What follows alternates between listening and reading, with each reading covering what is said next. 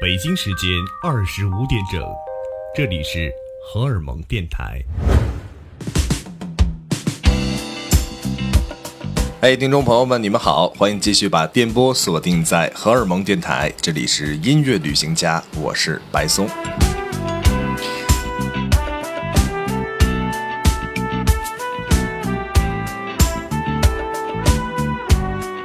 上期节目，我带大家去越南的芽庄，去感受了一下那里的泥浆浴，去感受了一下那里的大海沙滩。那今天呢，我带大家去感受另外一面的越南芽庄。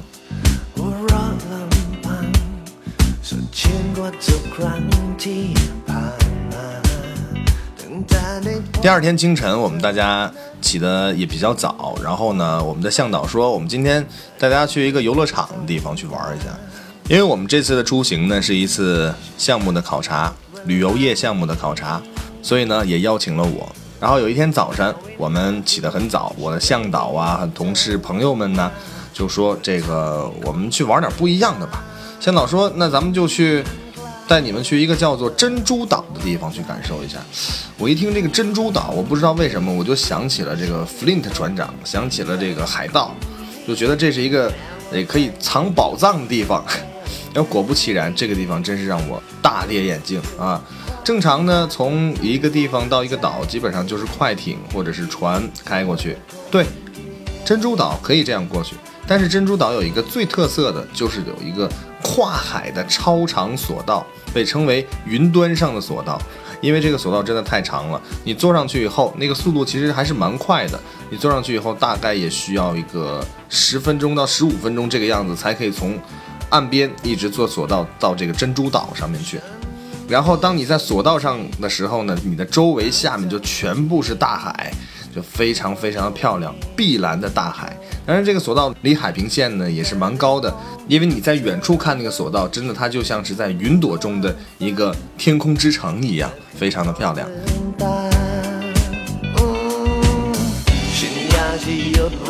呃，然后到了珍珠岛以后。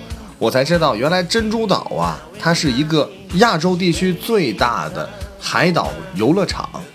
这个地方呢，上面有两个非常著名的酒店，其中一个很好，可以推荐给大家，叫做珍珠岛酒店，就是他们当地人弄的，有很多海边的别墅。然后其他的就全部是游乐设施了啊，有这个什么跳楼机啊、过山车等等等等，千奇百怪的各种游乐设施。当然，它的环境。也是很好的。如果你不想玩了，你就到岛的旁边，可以看看大海，欣赏欣赏风景。哎，如果你钱包觉得哎有点充裕，还有很多的店可以让你逛一逛。如果你饿了，那个地方还有很多吃的。当然，我觉得啊，那个地方的吃的有点一般啊，不建议大家去那个地方吃。当然，你在岛上一玩肯定是一天，中午肯定要饿，点一点越南当地的小吃还是蛮不错的。那在珍珠岛，其实我看到了一个。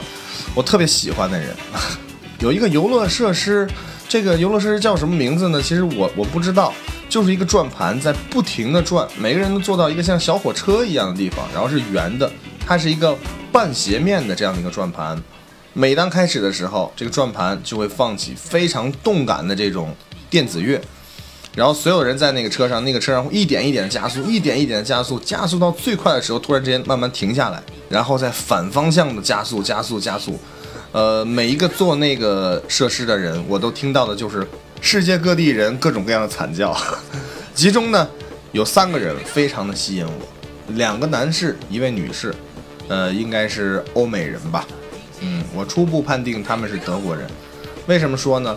因为两位男士，我觉得太帅了，留着非常大的胡子啊，非常哈扣，然后各戴了一个雷朋的眼镜。他们穿的 T 恤是什么呢？就是德国最著名的一个金属音乐节 Walking 音乐节的那个官方的 T 恤。哇！当我在越南看到一个这样的一个场景的时候，我觉得，哇，很巧啊，朋友，我也是玩这一路子的。当然，他们都是花臂，然后很可爱的坐到了这个游乐设施上。呃，其他人都瘦瘦小小的，他们三个人很高大威猛，然后花臂，然后这一身的造型，一身的黑 T 恤什么的，我就特意的观察了一下。随着这个，呃，游乐设施的转动啊，他们也是跟疯了一样，在里面各种叫啊。然后看完他们在玩完以后，我觉得我就不去挑战这个东西了啊，我就要走。结果呢，我看到这三个人又去排队，又要做这个，我觉得是挺好的。喜欢金属乐的人还是比较疯，喜欢转啊，不仅喜欢甩头，还喜欢让别人东西转你。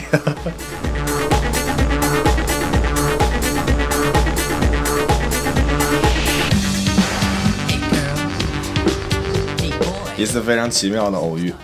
如果有一些朋友喜欢挑战刺激，其实我建议你到了芽庄可以去感受一下珍珠岛，因为这是一个在海岛之上的一个游乐场，就像沙漠之上的拉斯维加斯一样，非常的酷。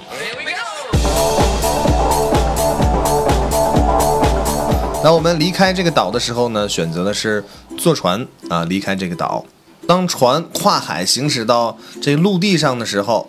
然后有一个很小的码头，我们到了这个码头就发现那个地方真的是很漂亮，因为那个地方呢绿荫很多，我们就在绿荫下拍照聊天儿，并且我很喜欢的是它的这个海边呢不是沙滩是岩石，然后有一些船停靠过来以后呢，就岩石都在它的周围。我们就选择在一个台阶之下，有一些岩石，坐在岩石的附近，去感受这片蔚蓝的大海。远处就是云朵上的这个天空之城啊，就是这索道。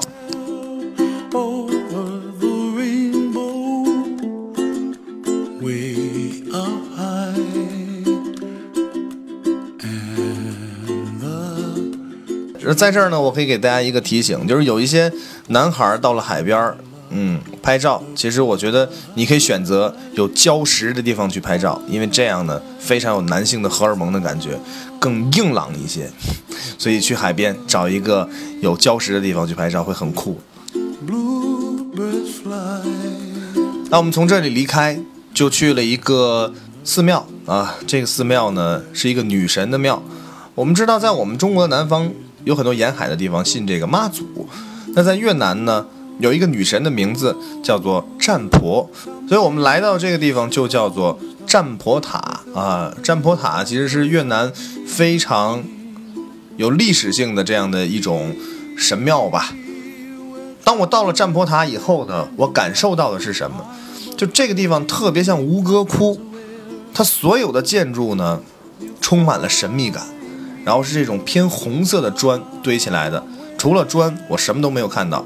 而且很有历史感了啊！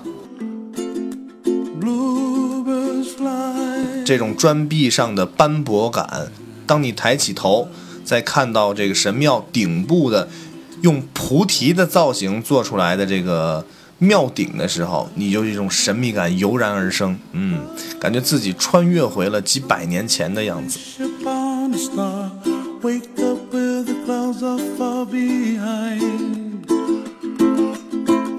那当地就有很多的这些越南人会去那里拜，然后拜的时候，他们一定要脱了鞋，然后再到这个庙的台板上面，然后去那里拜。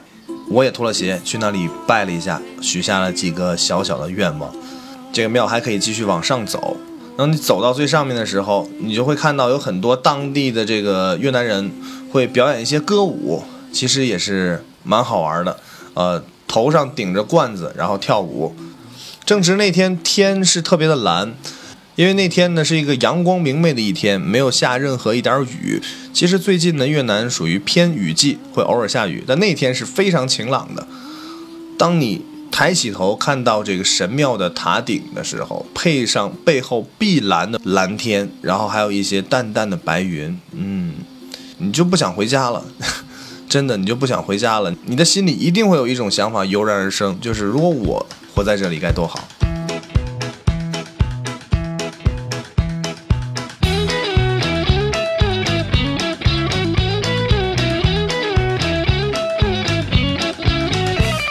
享受最自然的阳光，最舒适、最清新的空气，可以吹着海风，还有这么多美丽的景色。因为这个塔的上半部分呢，是一个很大的台阶，呃，你站在这个地方。其实往边缘走就可以看到远处的大海，所以说芽庄只要你站在一个制高点，好像都可以看到大海的样子。大海就在你的周围。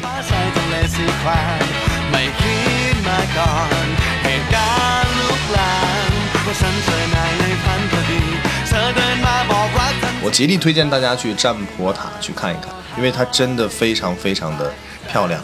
而且从建筑学的角度讲也很厉害，全部是用砖做起来的啊。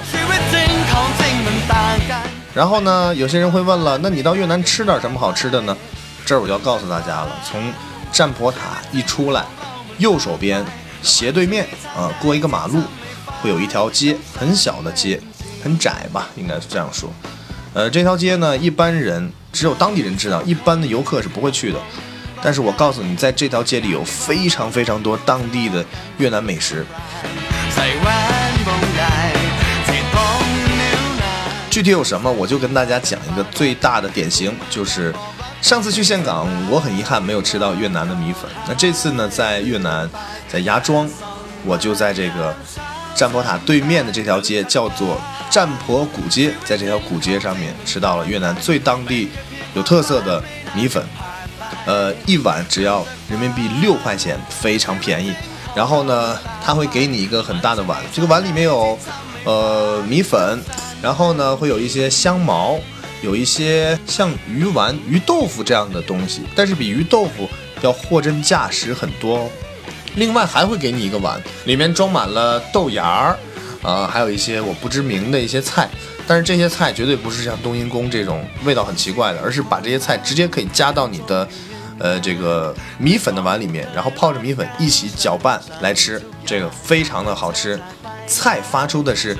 清香香甜的味道，而米粉呢，发出的是它这种米香和它汤泡出来的原本的味道，两者结合就让你觉得一点也不油腻，清爽而味道十足，非常好吃。为什么越南的米粉出名？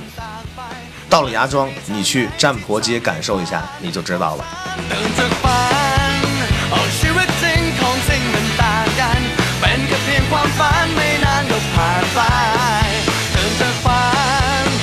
那当然，在越南还有很多好吃的，比如说炸春卷儿，这个是越南最著名的了。还有一些用呃大米做成像纸一样，叫米纸，然后卷各种各样的肉。那最近呢，因为我们这次去有很多呃当地的人会来招待我们，那吃了很多大一点餐厅的菜。但是这些大餐厅的菜，其实我个人觉得味道不是很符合我的口味。我还是觉得真正的美食是在街头巷尾。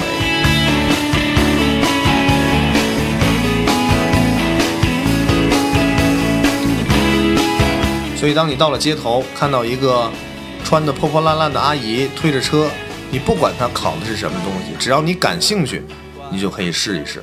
我想，总有一款会让你觉得特别的好吃的。因为在越南当地呢，他对饮食的要求是非常高的。如果说这个饮食你吃的中毒了，这个人是直接会被判刑进监狱的。所以大家放心大胆的吃就好了。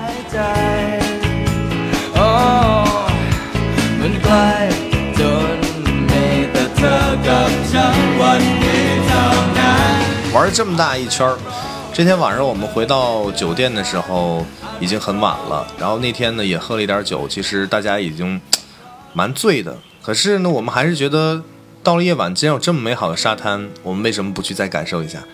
我们就约上更多的朋友们，然后一起到沙滩边儿，还是昨天的那个地方去玩。那今天呢，可能就更燥了，呃。特别是像我啊，因为也是因为喝了点酒，然后这个大海也是太向往了，每次来都是跟到家了一样，可劲儿的撒欢儿吧。就我们大家都跳到海里面了，但是不是很深，因为我个子也蛮高的，所以不会淹到我。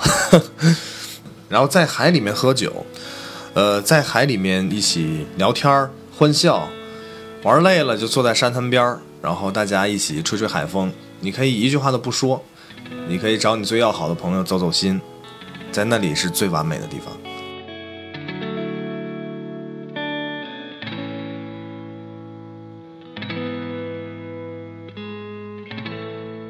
突然呢，我就想到了，在国内可能到了晚上我们会去酒吧喝喝酒，呃，或者是吃顿饭，和一些朋友叙叙旧、聊聊天儿，或者是一些应酬。呃，当真正到了旅行的时候，你会发现一切的这种感觉真的是不一样。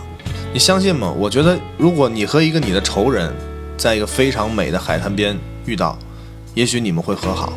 如果如果你觉得不可能的话，那就去把你们两个都灌醉。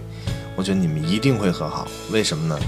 因为在一种不同的环境下，会让你散发出不同的状态，你的心灵会变得更加清澈和干净。从我到了芽庄到我最后走的一天，我每一天的晚上都是在沙滩边度过的，和不同的人，同样的场景，不同的时间，去感受一个不一样的沙滩。你知道这种感觉是什么吗？这种感觉更像是一种情感的流露，感情的释放。这几天我看到了不同样子的月亮，有阴晴圆缺的样子，有被乌云密布遮盖住月亮的样子，当然还有满月的样子。其中有一天晚上，我看到最漂亮的月亮，就是在月亮的周围还散发着一大圈非常圆，和月亮一样圆的，但却比月亮大很多倍这样的一个很大的光晕，我觉得很神奇。不知道是为什么有这个东西。你知道，不同的月亮就会有不同的海面。我们会在这个沙滩边看着潮起潮落，但如果你在城市中，你可能离自然会太远了，你只能感受到的是枯燥和麻木。大海是最让你容易融入到自然中的一个地方。如果累了，就去海边走走。今天的节目就到这里。下期节目，我将跟大家继续分享我在芽庄的一些好玩的事情和一些小的攻略，分享给大家。你可以现在幻想一下，你就坐在芽庄的海滩边，你的头顶有一颗圆圆的月亮，远处有波澜不惊的大海，它时而潮起，时而潮落。跟随着我们的音乐，一起来想象，走进这样的空间。今天节目就到这里，下期我们再见。